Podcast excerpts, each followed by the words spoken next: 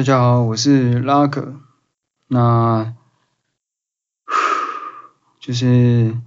今天相信大家可能看到新闻，就是发生了一个泰鲁格号一个很严重的意外这样子。那大概是台湾有史以来算是最严重的一个意外吧。你看，像截至到现在已经就有五十个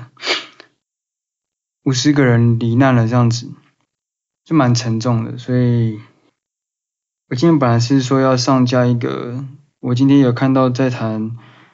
呃同性恋议题的这个新闻，也是刚好有在今天有看到这样子的相关的报道，然后我有录了一个这样子的一个一个单元这样子，但是我想说就留到明天这样，那我只希望说呃就。刚刚我也看了新闻，就降半旗嘛，就对半世纪以来最惨重的伤亡，所以就降半旗了三天这样子。那我只希望说，就是希望罹难的罹难者他们能够得到安息，然后罹难者的家属也能够得到安慰。啊，就这样子，今天就先这样，嗯。